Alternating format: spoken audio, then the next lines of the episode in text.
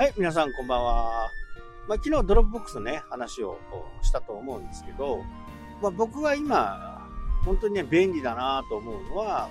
会計、えー、の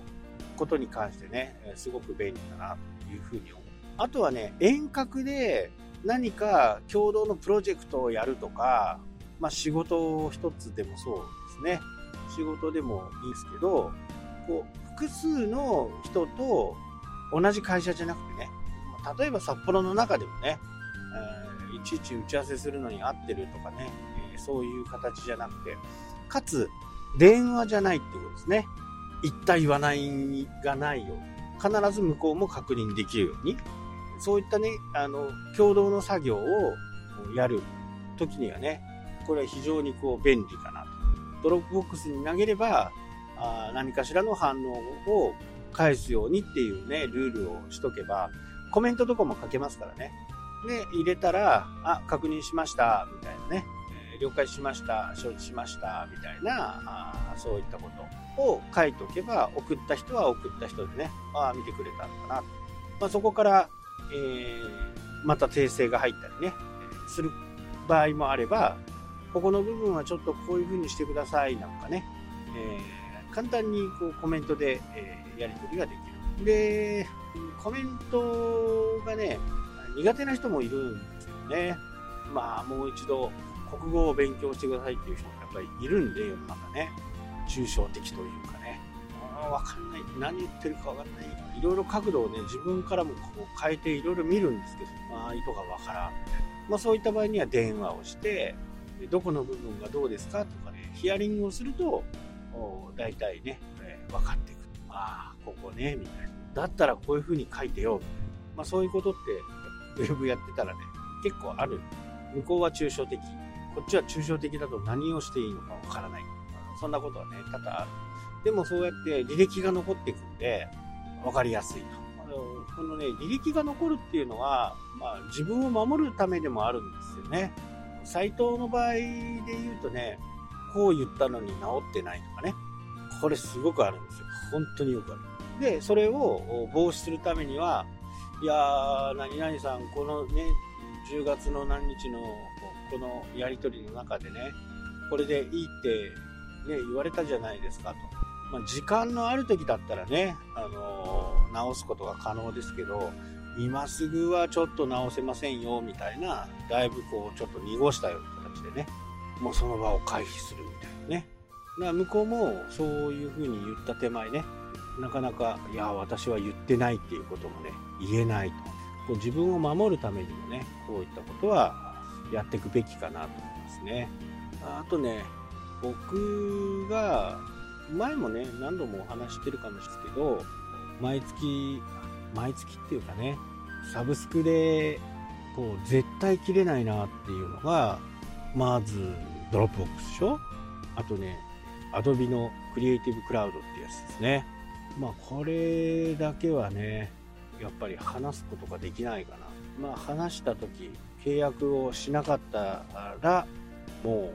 パソコンなんかね、触らない、触れない状態かな。あとはね、あのー、それこそ YouTube プレミアだとか、 Audible だとか、あと、まあその辺はね、まあ、特になくてもいいのかなもう本当にね、仕事を引退したら、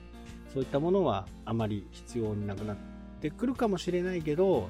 まあ、 Dropbox はね、あの、データが溜まっていて後が見れるという形になるんでね、それは、まあ必要かな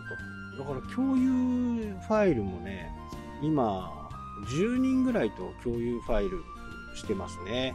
10人ちょっと超えるかな。まあ、その人たちとのやり取りとかね、テキストだけのやり取りもあれば、あこういうものを作りたいんだけどといったイメージを送ってもらうとかね。まあ、そういったことにもね、使ってるんで、本当に幅広く使えます。で、その Adobe のクリエイティブクラウドっていうやつの中に、スマホ版のね、スキャンっていうのがあって、そのスキャンで、まず写真を撮って、そこから文字起こしをしてくれる。で、PDF にしてくれる。で、それを会計のところにもう次年度になるんで、来年用のところにポンと入れておくという形なんですけど、これ別にね、あのクリエクリエイティブクラウドなくても、今 iPhone に備わってるメモっていうやつありますよね。このメモでも PDF 化できるんで、なんかね、PDF もよくね、言われる、聞くかもしれないんだけど、なんちゃっての人がね、結構言うんですよね。PDF なんかも終わりでしょうみたいなね。もう PDF はね、僕は最強だと思ってるんだよね。まあ何がいいかっていうと、これクリエイティブクラウドに入ってると、アクロバットも使えるんですよ。アクロバットリーダーじゃなくてね、アクロバット。なので、戻ってきたとか自分で作った PDF を編集できるんですよね。だから、まあね、クリエイティブクラウドもやっぱり必須かなと。で、このクリエイティブクラウドは、えー、年間結構お高くって3万9000円ぐらいするんです。本来だったら月額6000円だったかな、6200、300円するんですけど、この、ね、説明は毎回してるんですけどね、あのー、学生になってデジタルハリウッドの学生になると